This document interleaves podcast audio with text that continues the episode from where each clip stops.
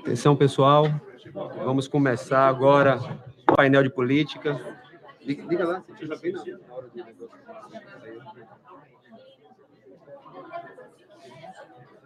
E aí, pessoal, a gente está se reunindo aqui já para começar o painel. Queria pedir aqui a atenção de todos, um minutinho, por favor.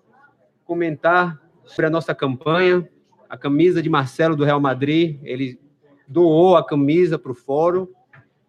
Estamos fazendo um leilão no eBay para contribuir e colaborar com o nosso projeto, para que continue sempre, todos os anos, trazendo esses nomes para estarem aqui conosco na, na Espanha. Tá? Fiquem à vontade, todo mundo tem um neto, tem um filho, tem um sobrinho.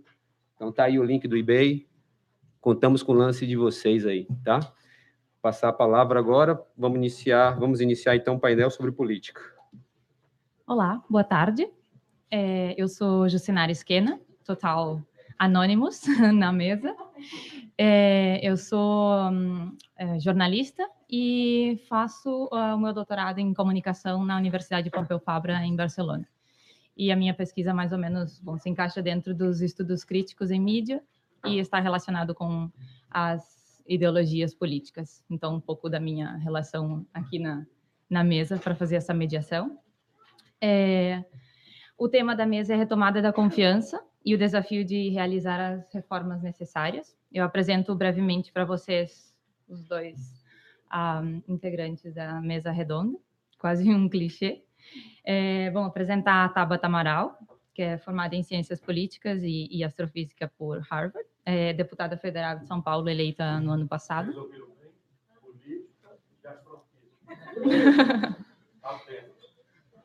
É, bom, eleita no ano passado deputada federal de, né, pelo PDT é, por São Paulo, como sexta candidata mais votada. É, e, além disso, bom, super ativista da educação, é, cofundadora do movimento Mapa da Educação, é, que tem como missão engajar os jovens na luta por uma educação de qualidade, e também o movimento Acredito, que é com foco na redução das desigualdades no país. É, também é, comparto a mesa com o Ciro Gomes, é, com uma extensa carreira política. É, bom, vice-presidente do PDT, advogado, professor universitário, prefeito, foi prefeito de Fortaleza, deputado estadual duas, por duas legislaturas, deputado federal, governador do Ceará, secretário de Saúde do Ceará, ministro da Fazenda e ministro da Integração Nacional, e recentemente, em 2018, é, pré-candidato à presidência da, da República. É, o tema da mesa, então, é, cada um dos, dos, integrantes vai ter em torno de 15 minutos para falar, depois nós abrimos para 40 minutos de perguntas e respostas. E, bom, é a retomada da confiança no, merc no mercado, que é um dos anseios da, da sociedade, e que o mercado precisa saber, saber é, que produzir, como e para quem. E, concomitante com isso, as tão esperadas e necessárias reformas que devem ocorrer pro, para o crescimento do, do país. Eu agora passo a palavra, então, ao Ciro. Muito obrigada. Boa tarde a todas e a todos. Agradeço aos organizadores o privilégio de, mais uma vez, ter sido convidado para vir a esse campus. Não estava ligado. Boa tarde a todas e a todos. Agradeço o privilégio de, mais uma vez, ter sido convidado a voltar a esse fórum que reflete sobre o Brasil a partir de uma fração muito qualificada uh, da nossa juventude uh, que não se não parou de estudar uh, e que está preocupada sistematicamente em refletir sobre o Brasil na, nas circunstâncias diversas em que há diversas e diversas e que o nosso país se encontra. Quero cumprimentar a Jucinara, agradecer o privilégio de, de ter essa mediação, cumprimentar esta extraordinária e talentosa mulher brasileira que todos deviam conhecer a história de vida dela. Eu já não vou mais falar, porque, é, mas quem quiser me perguntar depois, vale a pena não só a lembrança de que é formada em ciências políticas e astrofísica em, em Boston, Massachusetts, né, na Harvard University, mas a história de onde ela vem é que é mais fantástica ainda. Ela é a prova viva de que a dedicação, a disciplina, o estudo, o amor, a compaixão podem fazer uma pessoa brilhar, mesmo ainda garota, como vocês ainda vão falar, Tabata Amaral. Para meu privilégio, minha companheira de partido, deputada federal. Me permitam cumprimentá-los a todas e a todos, da pessoa do ministro Renato Janini, sem favor, uma das cabeças mais qualificadas da intelectualidade brasileira e que por isso mesmo sofre das mazelas da segregação. Né? Quem manda ser inteligente né? e, e, e, rebelde como ele é. Eu dedico ao senhor, meu caro amigo, é, chamo de senhor apenas pela vênia, né? essa reflexão de hoje. E quero cumprimentar entre nós também outra mulher de grande valor que começa na política, a deputada Adriana Ventura, é, do Partido Novo, com quem eu me bato, mas gosto de saber que existe uma deputada jovem de primeiro mandato, né, bem formada, patriota, que tem espírito público. Portanto, a discussão aqui entre nós é só de teoria.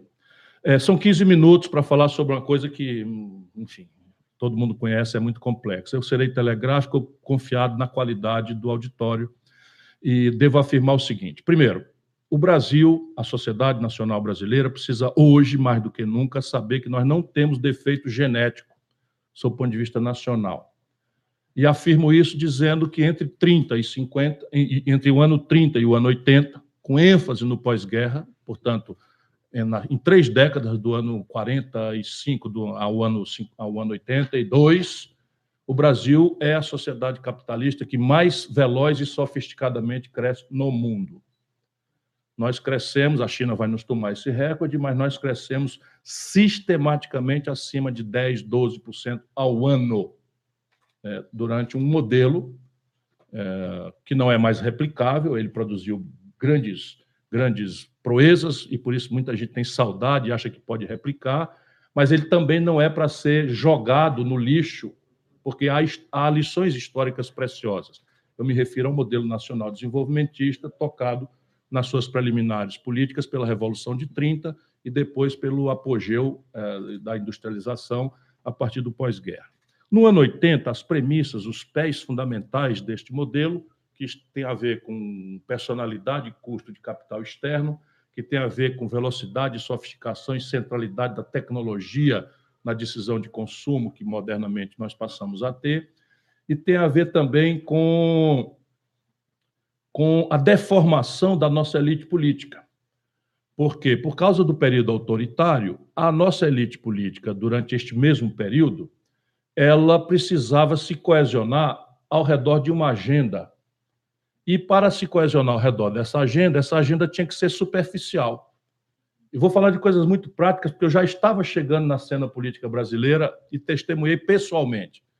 Quer dizer, nós reuníamos João Amazonas, do PCdoB, Luiz Carlos Prestes, recém-chegado do exílio, Leonel Brizola, recém-chegado do exílio, Miguel Arraes, recém-chegado do exílio, com Ulisses Guimarães, um brasileiro respeitabilíssimo, mas muito conservador,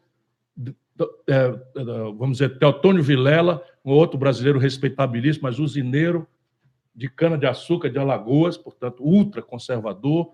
Reuníamos, é, quem mais aqui que eu vou lembrar? Franco Montoro, um homem de extraordinário valor, mas um ultra conservador, democrata cristão, naquela data. E para que essa reunião não terminasse a primeira etapa e a segunda não acontecesse, nós precisamos excluir todos os temas polêmicos que basicamente tinham a ver com as diversas compreensões da crise estratégica que destruíram as possibilidades de crescimento do Brasil, ali na crise do, do ano 80, e que é, precisávamos, para o consenso, reestruturar a democracia e os costumes civilizados do Brasil para encerrar a tortura, o exílio, a violência política, etc, etc.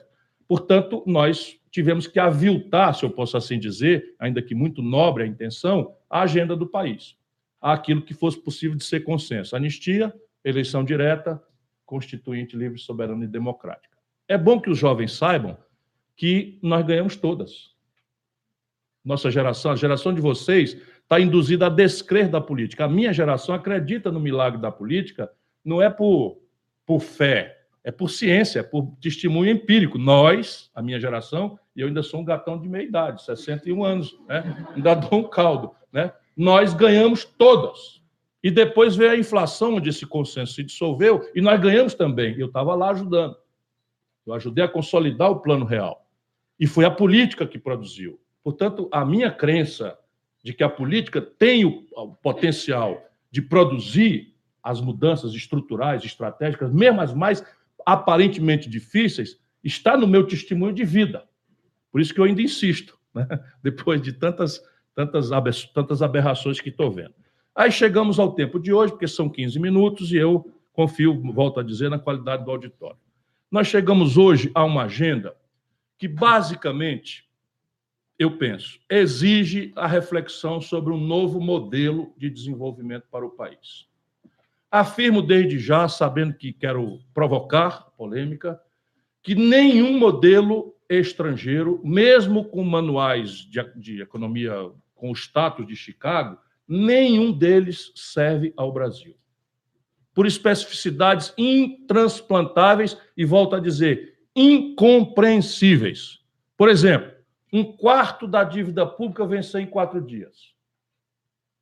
Se alguém me mostrar um ensaio, um paper, um ensaiozinho que seja em qualquer língua que reflita sobre dívida pública que vence em quatro dias um quarto dela, sendo uma dívida que já corresponde a 80% do PIB, eu dou minha mão à palmatória, mas eu quero dizer, não existe esse precedente.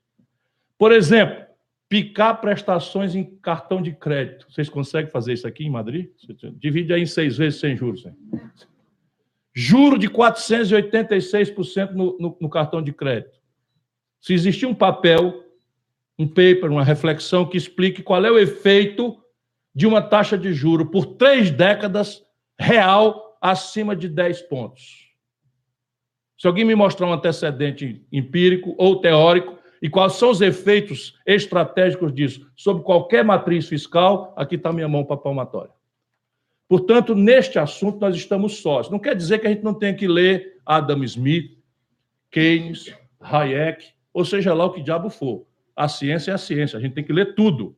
Mas quando formos olhar para a realidade brasileira, é preciso um esforço de autonomia intelectual, sei o que nós não a compreenderemos. Por exemplo, o tema do nosso debate é prostrado ao artigo definido a, as, os e ao subjetivismo confiança.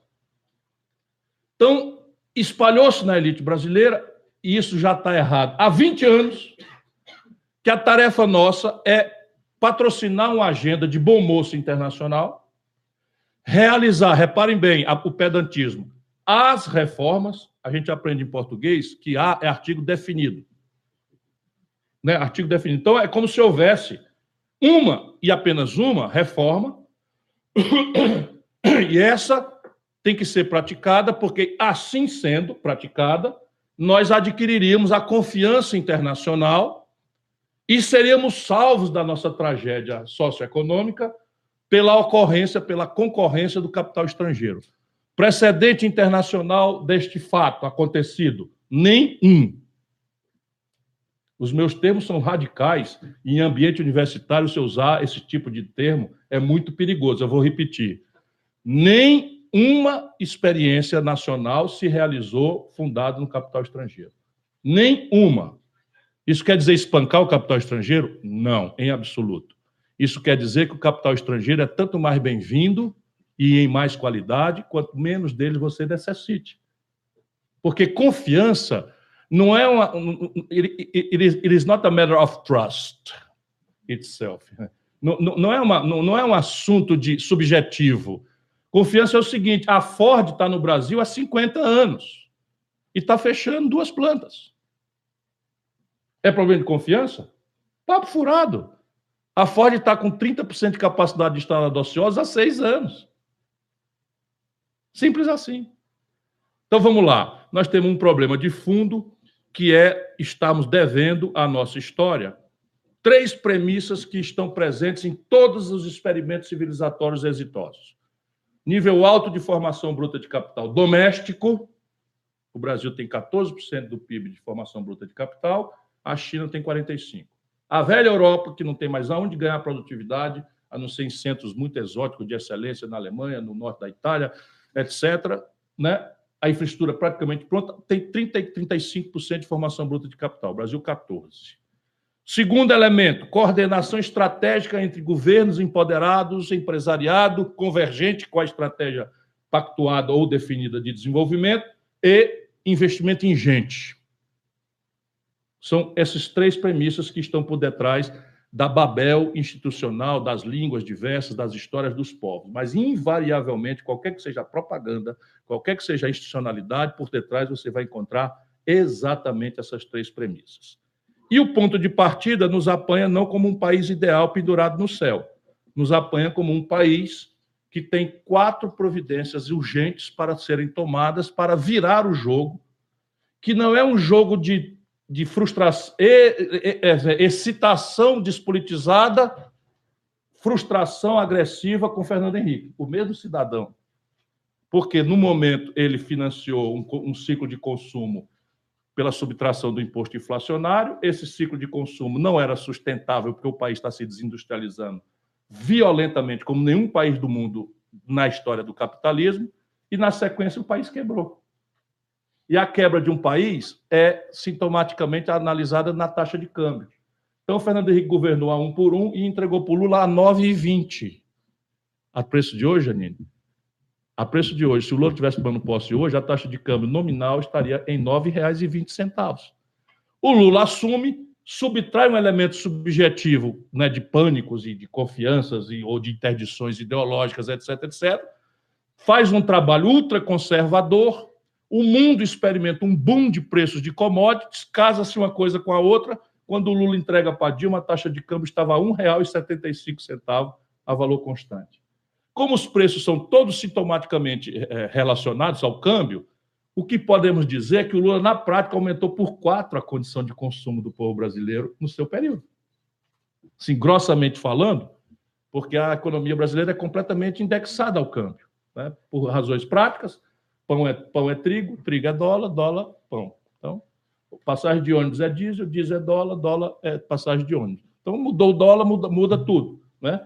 E outras não tradables também entram, porque os insumos do dentista, que é um serviço, os insumos do dentista, os pozinhos, os, as brocas, os, o instrumental, tudo importado do estrangeiro, porque o, Brasil abriu mão de ter uma política industrial de comércio exterior. Pelo contrário, satanizou essas coisas todas como anacronismos do passado eu chego lá apressadamente, que eu falei que eram, eram, eram cinco, mas tudo bem. Cinco minutos, vamos lá. Agora eu vou fazer como narrador de corrida de cavalo. Né? Sempre confiado na qualidade do auditório. Então, repare bem, o, a, a Dilma, quando é, é, derrubada, a taxa de câmbio vai para quatro. Então, na prática, é possível dizer que a Dilma diminuiu pela metade a renda do consumo. O Lula promoveu o consumo, todo mundo ficou feliz. Ei, tem uma digressão aqui. Ele me disse que era 5, você está dizendo 1. Um. 5 mais 1, um, 6, dividido por 2, 13. Né? Hein? Então, dividido por 2, porque ambos têm o mesmo valor, dá 3 minutos. Estou perdendo mais tempo. Não, tinha que descontar o tempo da saudação. Né? Então, vamos lá.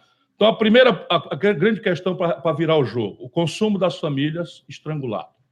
14 milhões de desemprego, 32 milhões de informalidade, 63 milhões de brasileiros com nome no SPC. Só dá para a gente resolver de trás para diante. É preciso ajudar a reestruturar a dívida das famílias e retirar o nome delas do SPC. Isso é perfeitamente praticável, é do mercado, é do ramo, e cuidaram de debochar a minha proposta depois de achar que era impossível. Aí, quando viram que era possível, trataram de debochar como promessa populista, etc, etc. Sem isso aqui, você não tem por quê? Porque o PIB brasileiro, débil como é, quando cresce dois pontos, é puxado 60%, 50% pelo consumo das famílias. Se não restaurar esse grande motor, não tem crescimento do PIB. Segundo, o empresariado endividado. Também isso é um tabu, mas eu levantei, são 3 trilhões de débito, 3 trilhões de reais de débito, 600 bilhões de reais dos quais caminhando para crédito de recuperação duvidosa. Reação do sistema, retração absoluta ao crédito, ninguém renova nem paga para pagar de ninguém, e nós permitimos, na constância de um modelo social-democrata Fernando Henrique Lula, que o Brasil concentrasse em apenas cinco bancos 87% das operações financeiras. Não há precedente disso no mundo nem na história do capitalismo. Só para vocês terem ideia, nos Estados Unidos, 5 mil bancos competem pelo cliente, disputando com taxa de juro e é, de, é, barateamento de tarifas e serviços. Não há saída espontânea, individual, de mercado para isso aqui, se não houver um esforço de coordenação com o governo. Terceiro problema, problema fiscal do país, onde está a questão de confiança. Não é verdade que o problema do fiscal do Brasil seja isto que está aí, ou pelo menos não é verdade inteira. Porque a questão da sanidade fiscal me, per, me permite uma prorrogaçãozinha de dois minutos nesse ponto aqui e eu encerro mesmo. E, e pode depois descontar. Então, repare, na questão fiscal brasileira, todo mundo está dizendo que é a questão da Previdência. A Previdência é assim: os militares, que têm um sistema à parte, contribuem com 47, não, recebem 47 bilhões por ano e contribuem com 3. Dá 44 bilhões de déficit. Eles agora estão encaminhando uma proposta que simplesmente economiza 10 bilhões em 10 anos. A conferir. Né? Depois você tem um país, é um de dois do mundo, que não cobra tributos sobre lucros e dividendos empresariais. Só nós e a Estônia. Isso aqui dá para arrecadar 70 bilhões de reais. No mundo inteiro, o imposto sobre heranças grandes vai de 30% a 50%, dependendo do lugar. No Brasil, a média é 4%. Menos no Ceará, que é 8%, que é o teto máximo. Nós somos popularíssimos lá. Né? Não perdemos até agora, graças a Deus, nenhuma eleição, nem a presidencial. Eu ganhei lá e o Ceará pode ser homenageado porque o Bolsonaro, aquela coisa, tirou o terceiro lugar lá no Ceará. Nós não temos nada a ver com isso que aconteceu no Brasil. Né? É, então, essa questão fiscal tem que ser tratada com a complexidade que ela merece e não pode ser feita por páginas. Por quê? Porque parte central do financiamento da Previdência Social é de tributos, a saber, contribuição social sobre o lucro líquido, PIS e COFINS. Três das principais fontes de financiamento são de natureza tributária para fiscal. Como é que eu vou fazer uma reforma da Previdência separada de uma reforma tributária? E ainda mais subtraindo do, do, do, financiamento da Previdência a contribuição patronal no novo regime proposto, mas absolutamente liso, raso, sem nenhuma consequência, porque mal estudado, de capitalização. Então, esse é o terceiro fator. E o quarto e último é um balanço de pagamentos estruturalmente deficitário. Todas as vezes que o Brasil cresceu dois pontos, o balanço comercial industrial apresentou déficits crescentes. A última vez que nós crescemos dois pontos foi sob Dilma, 2015, talvez, 2015, a última vez que nós crescemos dois pontos. O déficit foi de 124 bilhões de dólares. E há uma ilusão de que a gente vai pagar esse buraco crescente de produtos industriais com o agronegócio e mineração ou seja, produtos in natura de baixo valor agregado, como soja, milho, carnes, proteínas, essa conta não fecha. E se a gente escolhe um presidente que começa a insultar, por razões ideológicas, os árabes, que são o maior comprador de, de, de proteína animal caprino e ovino, os chineses, que são os maiores compradores de, de tudo mais do Brasil, e, e, e, e, começar a dar cotas de preferência para o comércio americano, que é o nosso principal rival no agronegócio e na mineração, simplesmente o país vai quebrar de novo. Vai quebrar de novo. E essa é a circunstância em que nós estamos nesse momento. Porém, e acabo agora, do ano 80 para hoje, se a gente desfocar, e é o que os cientistas devem fazer, dar dois passos para trás do objeto observável, do ano 80 para cá, o Brasil está crescendo em média 2,2% ao ano. Não é um problema de Fernando Henrique, PT, PSDB, PT. Isso é um problema de modelo. Então, o Brasil está crescendo 2,2% ao ano desde o ano 80, quando o velho modelo morre, até aqui. E a população cresce a 1,7% ao ano no mesmo período. Ou seja, per capita, o Brasil está hum, simplesmente parado. Sendo que per capita no Brasil, ninguém entende isso na Universidade Norte-Americana, apesar de a gente volta e meia estar lá todo dia explicando, as pessoas acham que é erro de tradução. No Brasil, cinco pessoas, um, dois, três, quatro, cinco, detêm as posses equivalentes ao que possuem 100 milhões de nacionais. Portanto, a renda per capita no Brasil é um dado nulo para qualquer esforço estatístico. E essa é a grande questão é, que o país tem para fazer. Portanto, investir em gente, coordenar estrategicamente governo, empresariado, universidade, e levantar a formação bruta de capital, as missões de fundo. É, superar o problema do endividamento das famílias, ajudar a reestruturar o endividamento empresarial, consertar a conta pública, resolver o problema da, do desequilíbrio externo, são as tarefas que o Brasil tem a fundo e a, e a conjuntura. Obrigado pela sua atenção.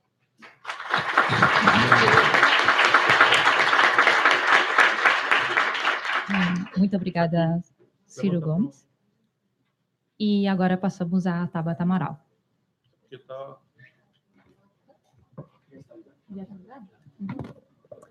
Boa tarde. Funcionando?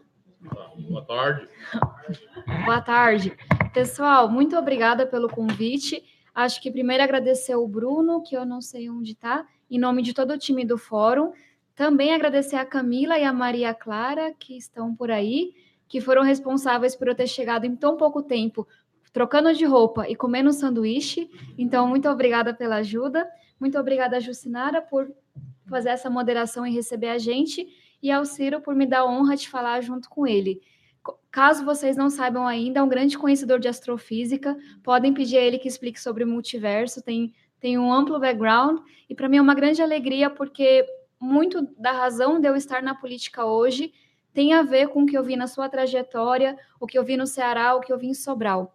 É uma coisa que eu sempre digo, mas eu acho que vale a pena a gente ter um pouquinho de esperança mais. Eu trabalho com educação há bastante tempo. Já trabalhei em projetos sociais, dei aula, secretarias de educação, fiz pesquisa, e chega uma hora que você desanima, que você vai percebendo que não é que a gente não tem a solução ainda, não é que ninguém fez aquele trabalho maravilhoso acadêmico, não é que é uma questão impossível de resolver. Falta vontade política para a educação ser priorizada no Brasil. Falta que a classe política mude para que a gente, de fato, tenha esse país que a gente tanto merece, que deixe de ser para alguns sobrenomes e que seja para todo mundo, independente de raça, origem, orientação sexual, gênero, etc. E quando eu trabalhei em Sobral, no Ceará, e eu vi uma educação que é a melhor educação pública que a gente tem hoje, e os dados que saíram ontem para quem acompanhou só confirmam que o Ceará continua crescendo, eu percebi que, primeiro, a questão realmente é política, ou eu tento mudar essa política de alguma forma, ou eu jogo a toalha e vou embora, porque o que eu podia fazer como técnica especialista tinha encontrado uma barreira, mas também, por outro lado, me mostrou que sim, o Brasil hoje pode ter a melhor educação pública do mundo. E eu falo melhor mesmo, não é uma das melhores, não. Então, por isso, sou muito grata, Ciro, por toda a inspiração e todo o acolhimento que você vem me dando. E aí, pessoal, Acho que é importante dizer também, eu fiquei muito feliz de ver a Adriana, achei engraçado o comentário do Ciro, mas é, lá no Congresso, acho que uma das coisas que mais frustram, e eu tenho um, um mês e meio de atividade parlamentar, é ver como a divisão ideológica paralisa as coisas. E não toma nem duas sessões para você perceber o que está acontecendo. E a gente está falando de tratados internacionais para parcerias em educação, ou de uma grande política pública que vai impactar no orçamento, etc. E a mesma coisa, são dois lados que ficam se batendo em questões ideológicas e a gente não consegue avançar. Então, me dá muita alegria saber que a gente está juntas na educação, no combate à corrupção e também de ver aqui o ministro, que é uma inspiração para a gente nessa área. E para começar, eu não posso deixar de falar de educação, né? Porque tá, tem que puxar para o meu lado e eu sempre aproveito a oportunidade para trazer vocês para essa também. Mas eu estava pensando um pouco quais são Quais são as principais frentes que o Brasil precisa enfrentar? E precisa enfrentar com muita coragem para conseguir se tornar em um país que é inclusivo, que, de novo, é para todo mundo, não é só para alguns sobrenomes, que é desenvolvido, eu acho que o Ciro tocou muito nesse ponto, e que é ético. E aqui eu acho que essa é uma das coisas que mais moldaram as eleições do ano passado. Então, quando a gente começa é, por uma, uma frente dessas três, realmente está falando da política. Muitas pessoas se decepcionaram e deixaram de acreditar na política. E acho que sempre que a gente critica e ataca a política em si, as instituições, e não os políticos, não as pessoas, a gente está atacando a democracia. Então, eu acho que as eleições do ano passado foram tão machucadas e tão graves e tão erradas, de certa maneira, porque estava em questionamento a própria política, a própria democracia. E isso não é saudável. E tem um ponto que eu sempre bato, que todo mundo falou de renovação. E que bom, renovação é bom, sou fruto dela e tenho muito orgulho disso. Mas uma renovação apenas de pessoas não significa nada. E acho que o Congresso está acostumado com uma certa renovação. Só que se essa renovação não se traduz em uma renovação de práticas, aí as pessoas deixam de acreditar na própria renovação. E aí o meu medo é que quando isso acontece, elas começam a achar que não é só trocar o político, tem que trocar o sistema como um todo. E a nossa democracia vai ficando cada vez mais frágil. Então, eu vou tentar ser concisa para a gente poder debater bastante, mas esse é o primeiro ponto que eu queria trazer.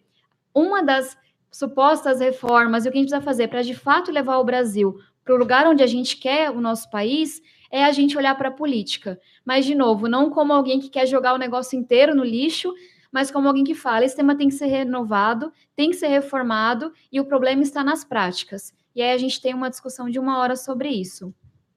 Tem um pouco do que o Ciro já tocou nas questões econômicas, e aqui o que está em voga agora, o que a gente está discutindo é a reforma da Previdência, e eu tenho uma posição um pouco diferente do que a gente vê nas redes sociais, por assim dizer, que eu toco sempre em dois pontos. O primeiro deles é ter coragem de falar de uma reforma que é tão difícil como a reforma da Previdência. E eu acho que o que mais me inspirou até o Ciro na campanha foi ver que ele apresentou uma proposta para isso. Porque é claro que uma reforma da Previdência, ela vai tirar de alguém. É um gasto gigantesco que está crescendo, impede que a gente invista em outras áreas e afeta, em sua grande maioria, aumentando a desigualdade. E acho que o dado que mais me, me chocou nesse sentido foi ver que a Previdência, como ela está hoje, ela aumenta a desigualdade do Brasil. Que a gente tem pessoas que se aposentam com 27 mil na média. Acho que todo mundo concorda que 27 mil no mês está bem longe do patamar de dignidade. Passou faz um tempinho.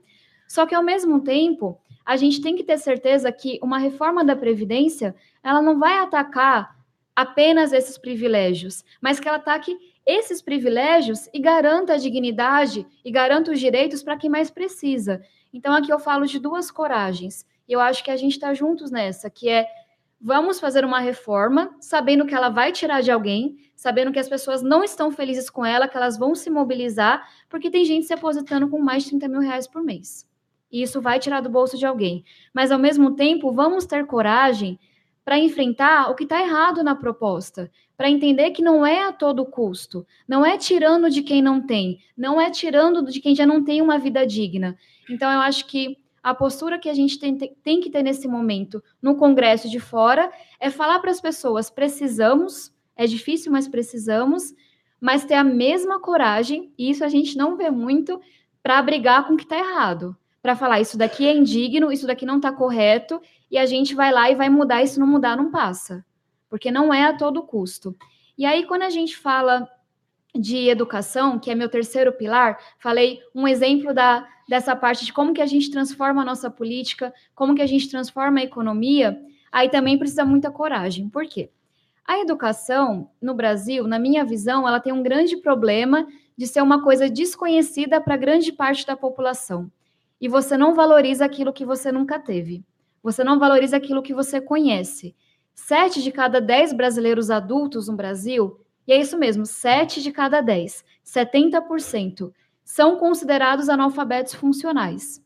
Ou seja, não conseguem entender 100% um documento que está mais complexo, talvez uma coisa que veio do médico, uma coisa que precisa ler para fazer para participar de uma vaga de emprego, de uma seleção.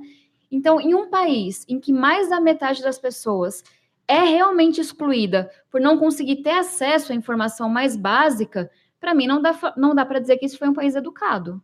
E eu lembro, eu cresci ouvindo do meu pai todo dia que na época dele escola pública era coisa de rico. Então, como que eu ia reclamar de ir para a escola, né? Já que tinha tantas ali no meu bairro, públicas com vários problemas, a senhora do intervalo, mas tinha. E é isso, na época dos, da geração que veio antes, escola pública era coisa de rico e a gente resolveu a questão do acesso. Isso é muito meritório, mas a gente está muito longe de resolver a questão da qualidade. Não só a gente excluiu grande parte da população até aqui, que nunca teve acesso à educação de verdade, que não sabe o seu valor porque sempre viveu sem ela, como a gente está formando toda uma nova geração que não tem o um mínimo de educação. E acho que os dados comprovaram que o ensino médio no Brasil começou a cair.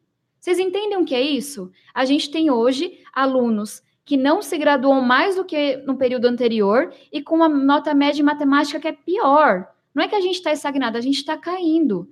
Então, a gente é tão grave a situação que, com exceção do Ceará, Pernambuco no ensino médio, o Brasil como um todo está piorando na educação. São jovens que saem, em sua grande maioria, sem estar plenamente alfabetizados, sem saber frações. Não é que eles não sabem equação de segundo grau, não aprenderam frações com 12 anos na escola que é onde as pessoas geralmente ficam.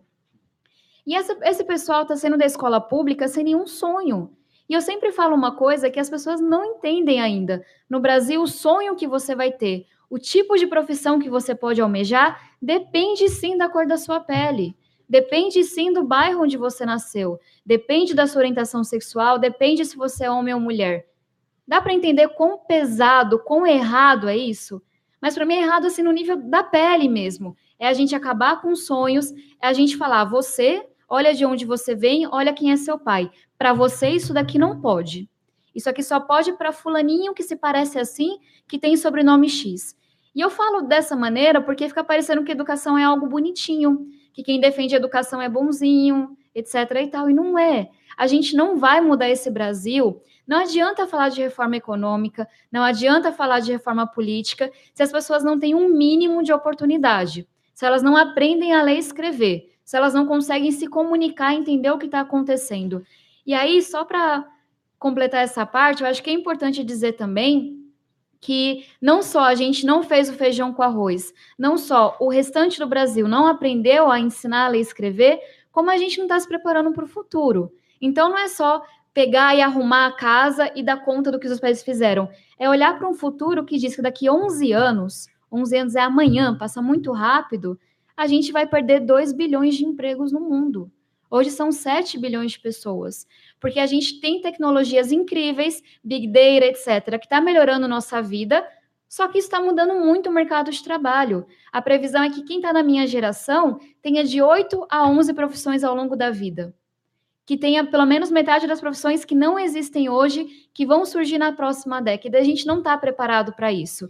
Então, para finalizar, eu queria falar um pouco é, do que a gente está vivendo hoje na política me entristece muito ver como que o Ministério da Educação, como que as políticas públicas dessa área são altamente ideologizadas, não sei nem se eu falar essa palavra certo, e meu ponto aqui não é apenas que sou contra, sou contra a escola sem partido, etc e tal, e todo mundo sabe disso.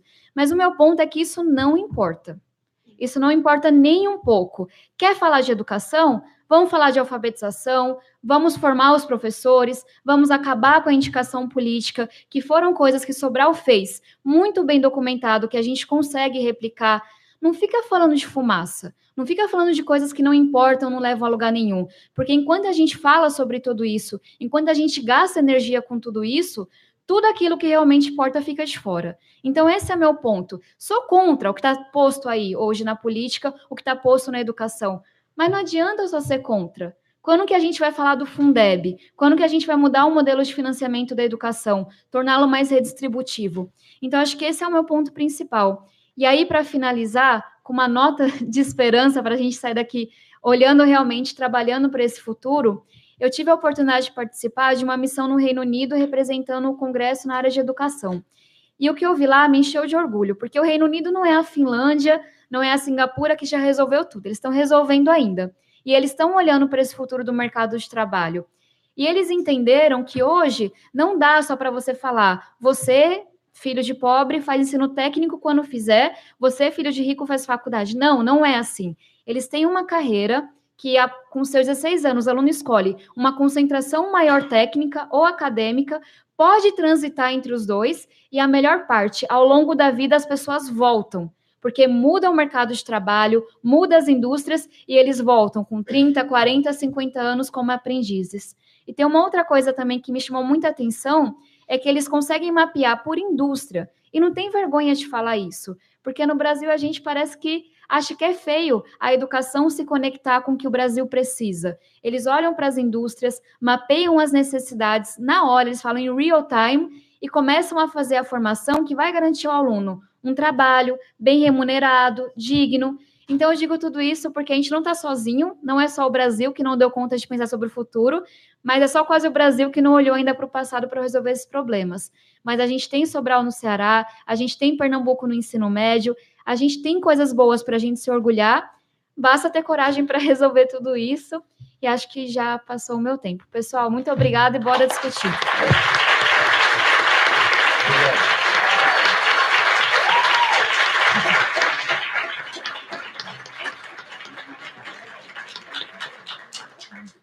É, eu agradeço ao Ciro e à Tabata pelas colocações. Vocês, em 15 minutos, fizeram uma pontuação extremamente importante e adequada a abrangência e a subjetividade das palavras que nós havíamos colocado como, como tema para essa, para essa uh, fala aqui. E agora, então, nós abrimos para perguntas.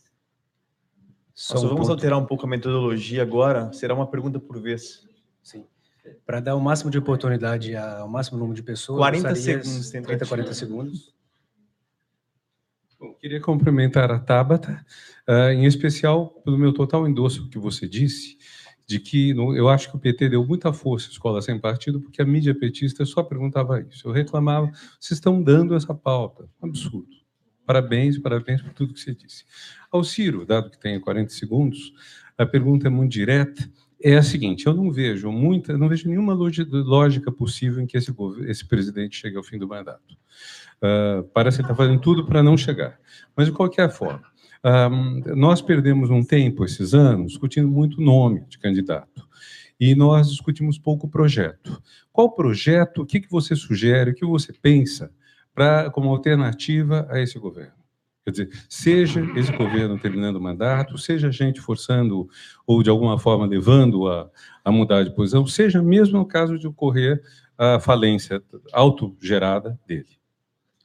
É, eu também não prevejo bons, bons tempos para a conjuntura próxima do Brasil, e isso, para mim, pela minha experiência, estava escrito, estava dado, porque eu conheço o Jair Bolsonaro, eu fui colega dele, quatro anos. É um energúmeno, uma pessoa. Desculpa, é, é, eu estava esperando 100 dias, mas não está dando para esperar. E, e ele tá, está tentando terceirizar uma presidência da República mas terceirizar de uma forma fragmentária e absolutamente inconciliável. Então, você tem o lado familiar, quatro figuras absolutamente estranhas, o 01, o 02, o 03 e o 04, que passou todas as meninas do condomínio, menos, mas não lembra da. Isso é frase dele. Frase dele, do presidente da República, traduzindo as palavras do 04, que é o filhinho mais novo, que namorava com a filha do cara que matou a Marielle. Veja, veja onde nós estamos. O outro grupo é um grupo de malucos, lunáticos mesmo. Uma subiu a goiabeira e teve, teve uma epifania. Né? Acho pouco modesto, mas sabe lá. Né? É, o, o, outro é o seu sucessor, o ministro da Educação, é um negócio de, de doido, de, de completo, de, de pedra. Assim. E você tem mais, o ministro do Meio Ambiente, que é um doido, o, o chanceler vocês vão ver, ele vai sair do, do Itamaraty de camisa de força. O chance, eu estou dizendo para vocês sem nenhum exagero. E o que tem ali de moderador me constrange muito pelo desdobramento, é o militar. Então, o Bolsonaro tem oito ministros generais, mais do que o Médici, do que o Figueiredo, do que o Geisel. Oito ministros militares que cultivam uma certa decência que estão me decepcionando todo dia, porque havia uma história de nacionalismo, que não tem mais nenhum, porque essa vassalagem que está acontecendo, por exemplo, da submissão do Brasil a uma agenda estúpida dos americanos para abordar a crise da Venezuela, é, é, é absolutamente contra todas as formulações e, mais modernamente, o Plano Nacional de Defesa. A entrega da Embraer, é, o esquartejamento da Petrobras, é, a entrega de Alcântaras, a base de Alcântara, permitindo que o engueto no território do, do, do, Brasil seja não visitável por brasileiros que não se credenciem, coisa, a abertura unilateral de vistos para uma nação que não, não dá reciprocidade, isso viola desde o Barão do Rio Branco princípios graves. Então, isso, isso vai dar em confusão. Então, eu não estou prevendo nem golpe, o, a personalidade ali é uma psicologia mais de Jânio Quadros, né? um mané doidão que, quando vê a coisa é, degringolar e os filhos provavelmente terem que serem chamados a negócio de explicar laranja, os laranjas e tal, e os heróis da vida, renunciar em troca de uma proteção. Assim, é, só, é, é, é pura arbitrariedade aqui o que eu estou dizendo. E uma tutela militar, que é o que se oferece como alternativa de curto prazo para o Brasil, o que não é nada bom. E eu estou absolutamente convencido de que o nosso problema se agrava pelo tipo de oposição que o, hegemoni, que o PT hegemonizou. Quer dizer, o PT, como não, não pode explicar nada disso, dizer, o ensino médio degradando, é, a infraestrutura do país degradando, é, a renda per capita caindo, o coeficiente de Gini subindo, e tal, isso meio que vai subtraindo, vai erodindo no imaginário popular e no seu dia a dia a boa lembrança do Lula. Não por acaso, então, para eles não existe mais projeto, não existe mais debate, não existe mais. É um caudilismo à sul-americana, muito conhecido, e tentar se refugiar no, no lulismo, né? pela memória de gratidão justa, a propósito, porque ele de fato melhorou muito a vida das pessoas. Coisas estruturais, quase nenhuma, a não ser a expansão do ensino superior. O FIES é um desastre, ainda virá esse outro escândalo proximamente, o buraco no FIES. Eu não falei aqui do endividamento das famílias, mas fração disso são quase 7 bilhões de reais que os estudantes brasileiros estão devendo, inadimplindo com o FIES. 7 bilhões de reais. E, e assim, e financiando Arapuca. Arapucas, como se fosse universidade. Então, essa força aperfeiçoa aquela. Isso, então, agrava o nosso drama. O que é que nós precisamos fazer? Ora, isso é da milenar sabedoria. Nós precisamos trocar o campo da batalha. Se nós formos discutir mamadeira daquilo, é, subiu, viu ou não viu o onipotente na goiabeira? Qual é a cor preferencial que as crianças devem vestir na tenridade tal? Nós estamos simplesmente aperfeiçoando a estratégia. Aonde já se demonstrou, o obscurantismo ganha. Por quê? Porque é simples assim. Se a gente impuser no o campo de batalha ser uma discussão sobre emprego, salário, aposentadoria, acesso à saúde que preste, acesso à educação que qualifique, segurança pública, moradia e transporte, 98% do povo brasileiro tende a uma empatia conosco. Conosco, eu digo, os que do centro à esquerda temos um compromisso nacional, de desenvolvimento, de, de, de, superação da desigualdade, da miséria, da barbárie, da violência. Sabe quantas mulheres foram, foram estupradas no nosso país nos últimos 12 meses, oficialmente?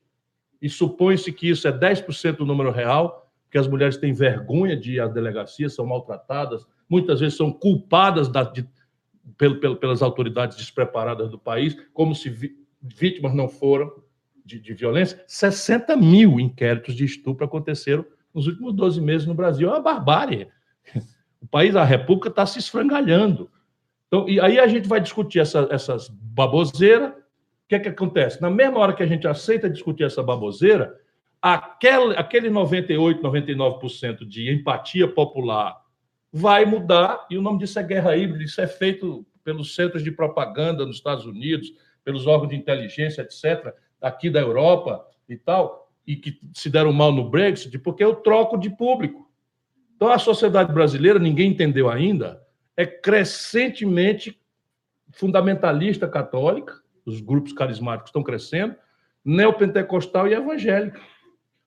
Então, eu troco o ambiente, percebe? Ao invés de eu discutir emprego, salário, educação, saúde, segurança, moradia e transporte, que nos, nos, nos, nos torna empaticamente conectados com a vida real do nosso povo, nós vamos discutir essas maluquices.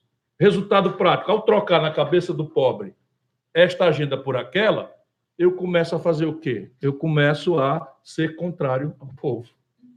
E permito que o obscurantismo ganhe as eleições.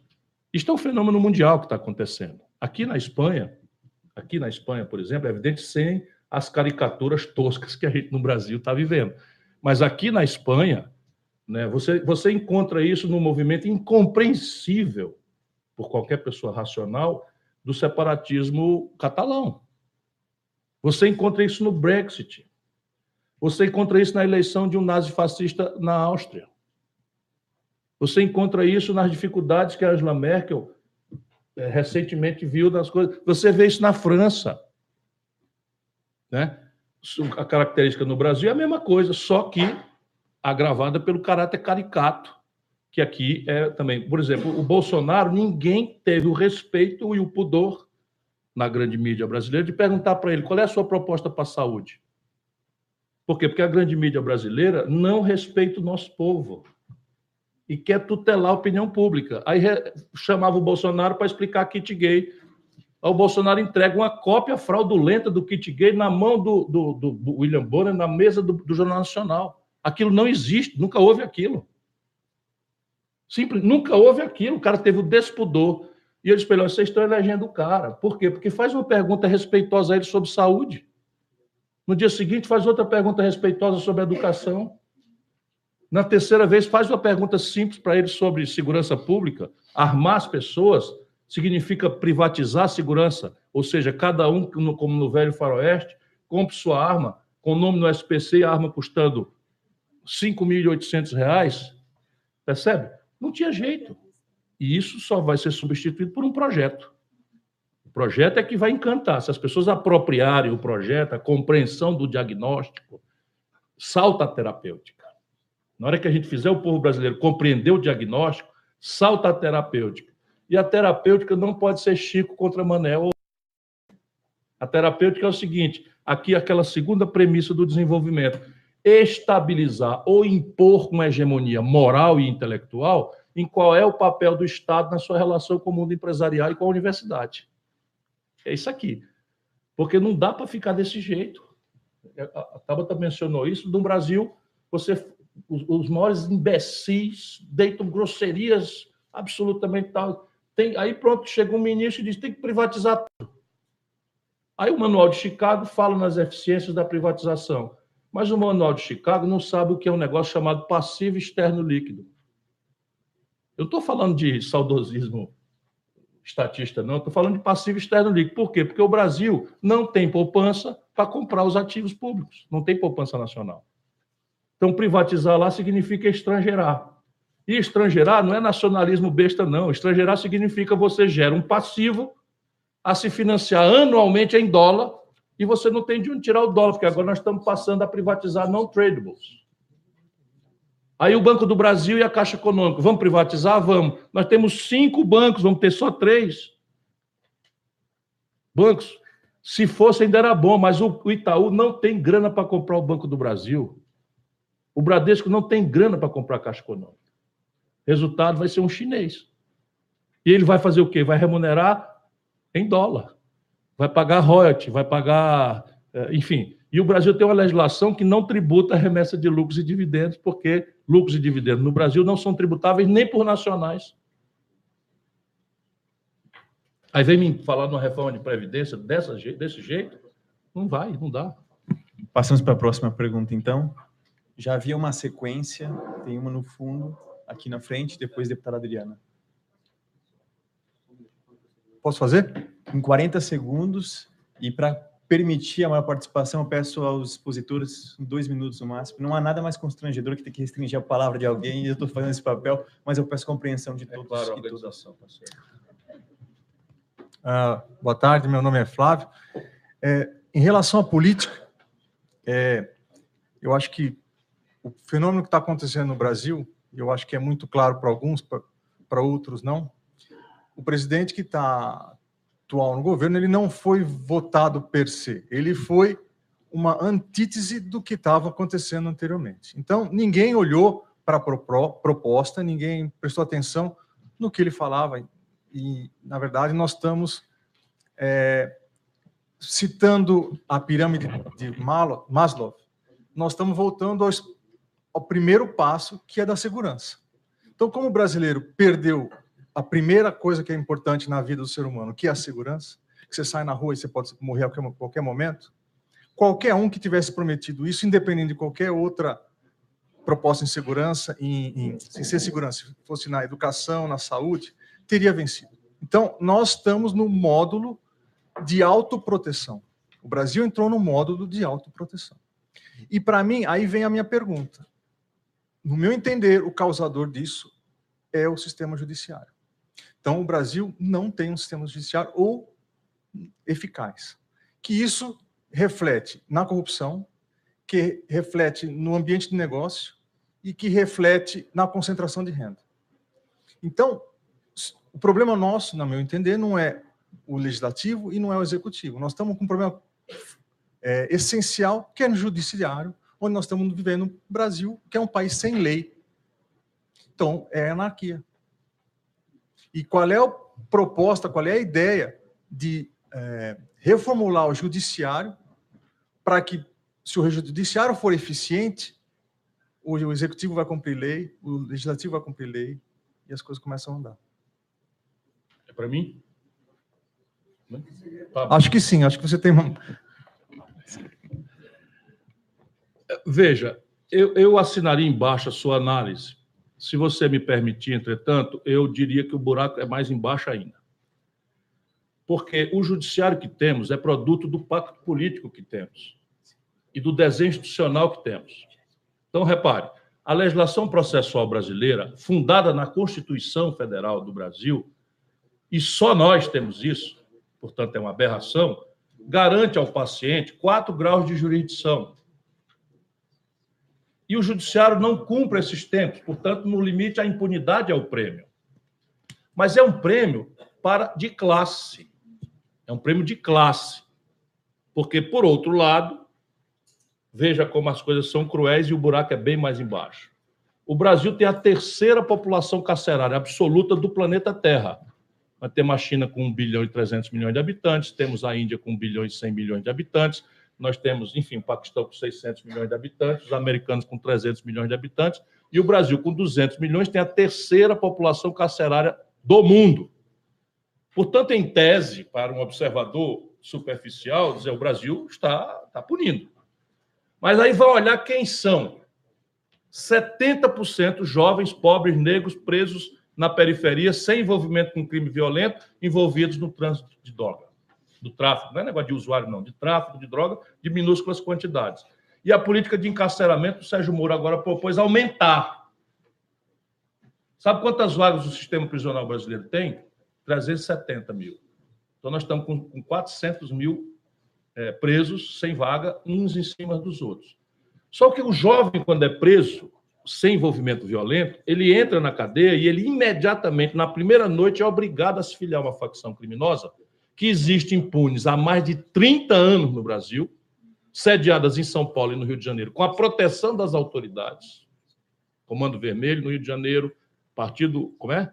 Primeiro Comando da Capital em São Paulo, ADA, Amigo dos Amigos, e até tem a facção dos Abestados no Ceará, que fundaram uma também, que é é, enfim, só serve de bucha de canhão para morrer sendo abestado na mão do PCC e dos outros que não estão mais indo para o enfrentamento lá.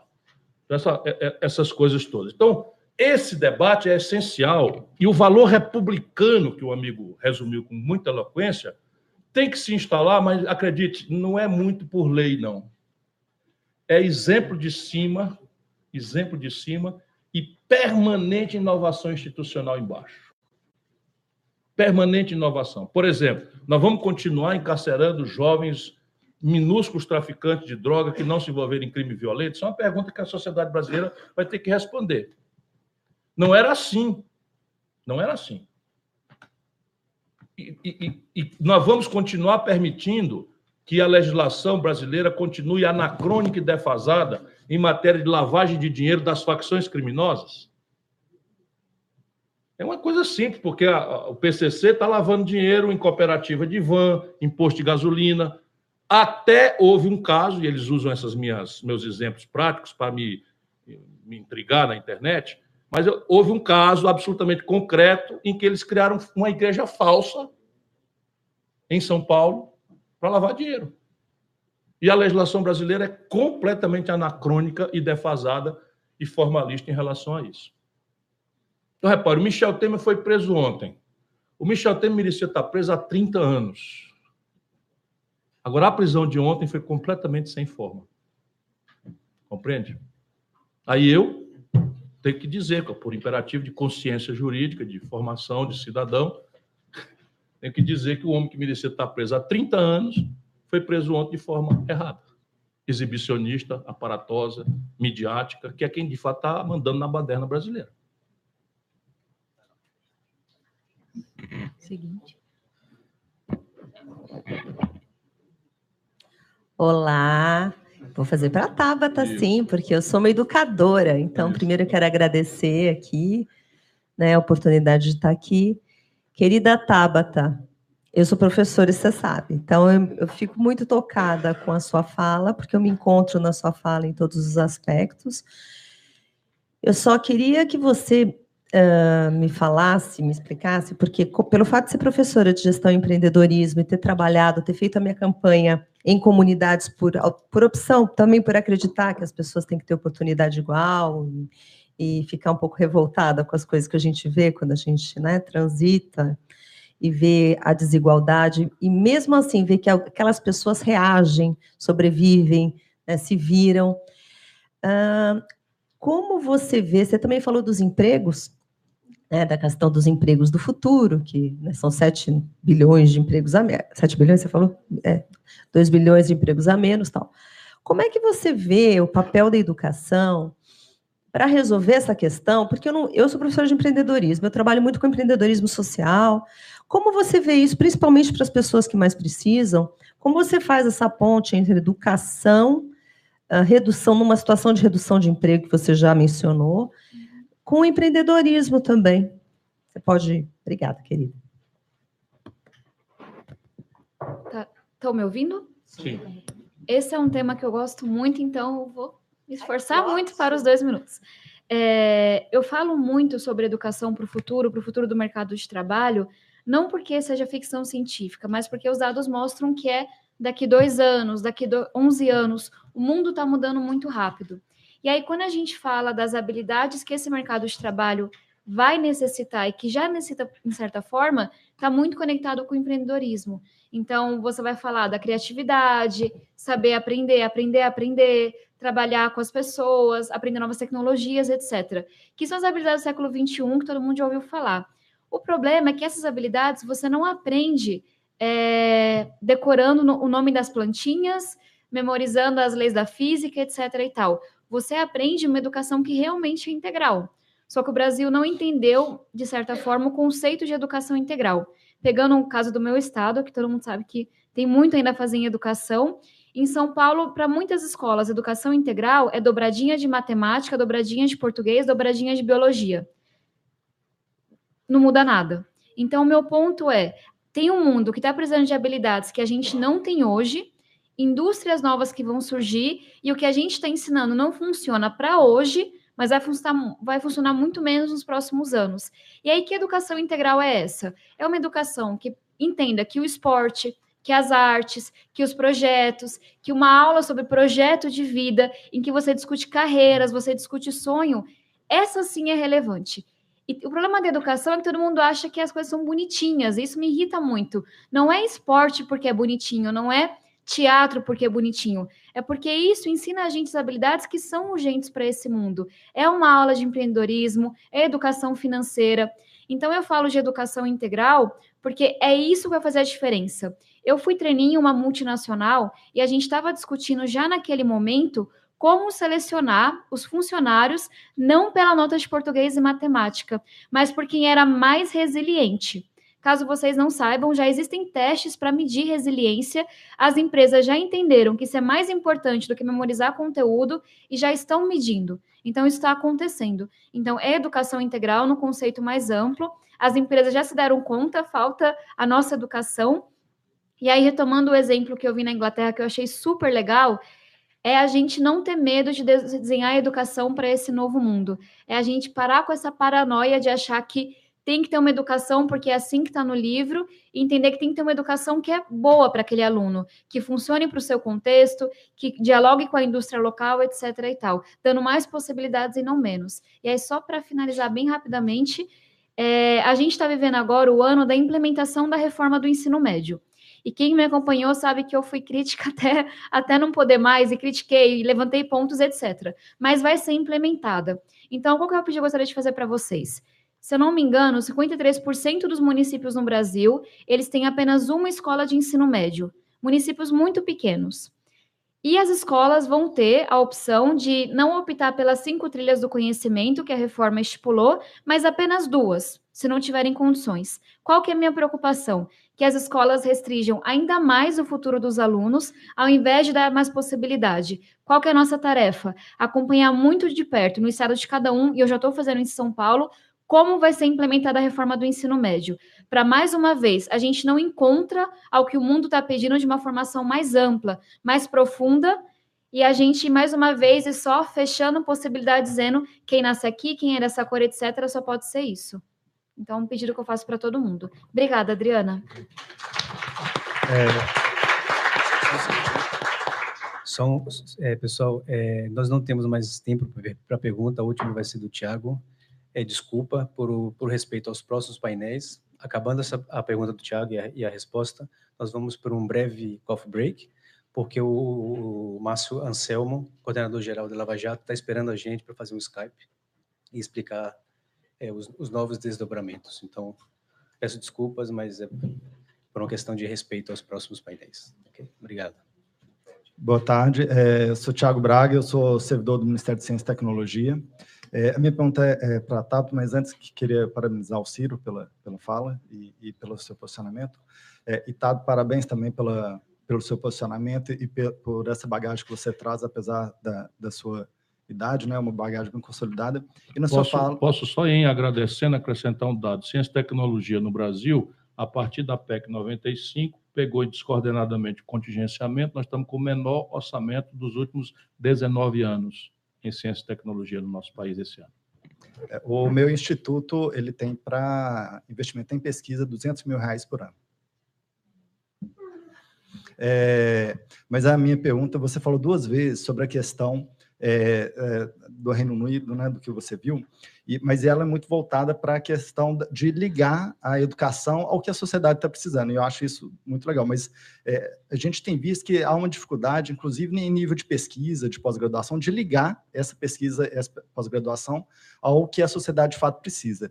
E é, a gente tem, a gente está com o ministro é, Renato aqui, que, que, enfim, avançou muito, mas a gente ainda vê que tem, tem muitas dificuldades e, e que não existe uma solução pronta nem para longo prazo. Mas mesmo assim, eu queria saber, eh, você, nesse mandato que você começa agora, é, quais são suas propostas para tentar melhorar algo num curto espaço de tempo, nesse período, se é possível e, e qual seria o caminho? Obrigada pela pergunta. Como esse é um tema que o Ciro comentou bastante na campanha de Unidade de Ver, eu vou falar um pouco, aí se a gente tiver mais tempo, aí ele fala só bem rapidamente. É, falamos sobre um ponto dado há pouco tempo, é a questão do financiamento. As faculdades, centros de pesquisa, etc., estão estranguladas. Por quê?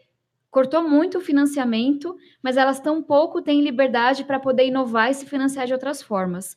Então, é claro que não dá pensar em um Brasil desenvolvido, inclusivo, que olha para o futuro, se não há investimento em pesquisa. E nesse ano não há. E é por isso que a gente tem que trabalhar muito. Eu estou na Comissão de Tecnologia na Câmara, desafio gigantesco. Mas tem um outro lado que as pessoas ignoram, é que hoje, para um centro de pesquisa público, para uma universidade, é quase impossível se financiar de outra forma. Você não consegue fazer uma parceria, por exemplo, com uma empresa e falar, olha, você financia a pesquisa nessa área que eu vou fazer, etc. Você não consegue fazer parcerias tão facilmente com setores de pesquisa do setor privado, etc. e tal. E eu falo isso porque em Harvard era muito comum eu ver que a ala X da pesquisa, essa sala, etc., é financiado pela Brastemp de lá, que eu sempre esqueço o nome, pela Samsung, etc. Whirlpool, né? Alguma coisa assim. Então, a gente tem esse tabu de falar, olha, tá bom, não tem dinheiro, vamos tirar, mas vocês também não podem se financiar de outra forma. E aí eu acho que a gente tem que tirar muito dessa burocracia para que as faculdades possam inovar no financiamento, possam fazer parcerias. E aí só vale fazer um ponto que quando a gente tem uma visão de Brasil como nação, tem pesquisas que, na minha visão, é o setor público que deveria financiar. Todo mundo vê é, o Congresso americano financiando a NASA e ninguém acha um grande problema com isso, porque é estratégico, porque dá retorno, etc.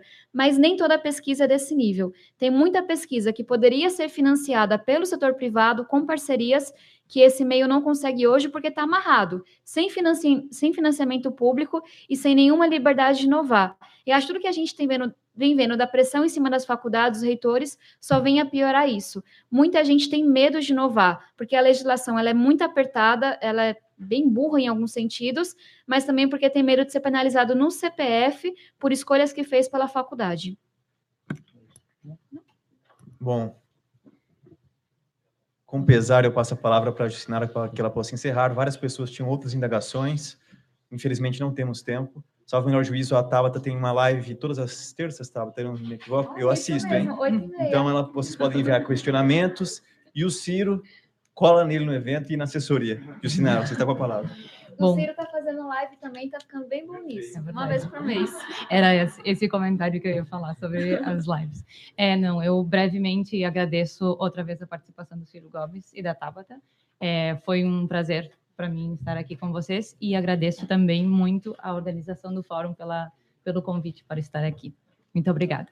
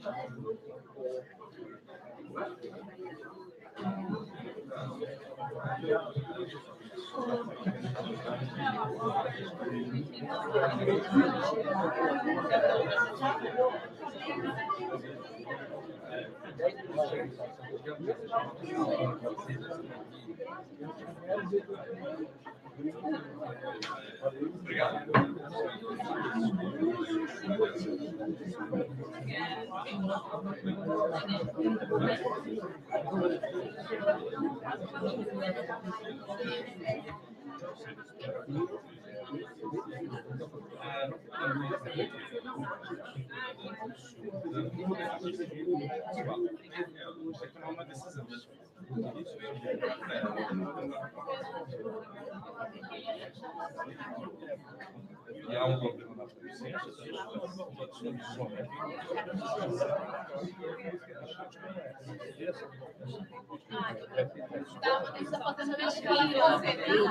Aí sai do pessoal. Nosso papel.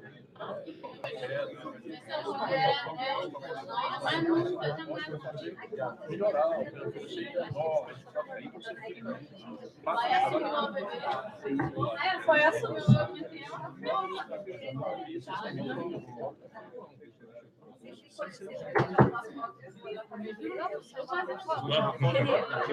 Só fazer tira foto.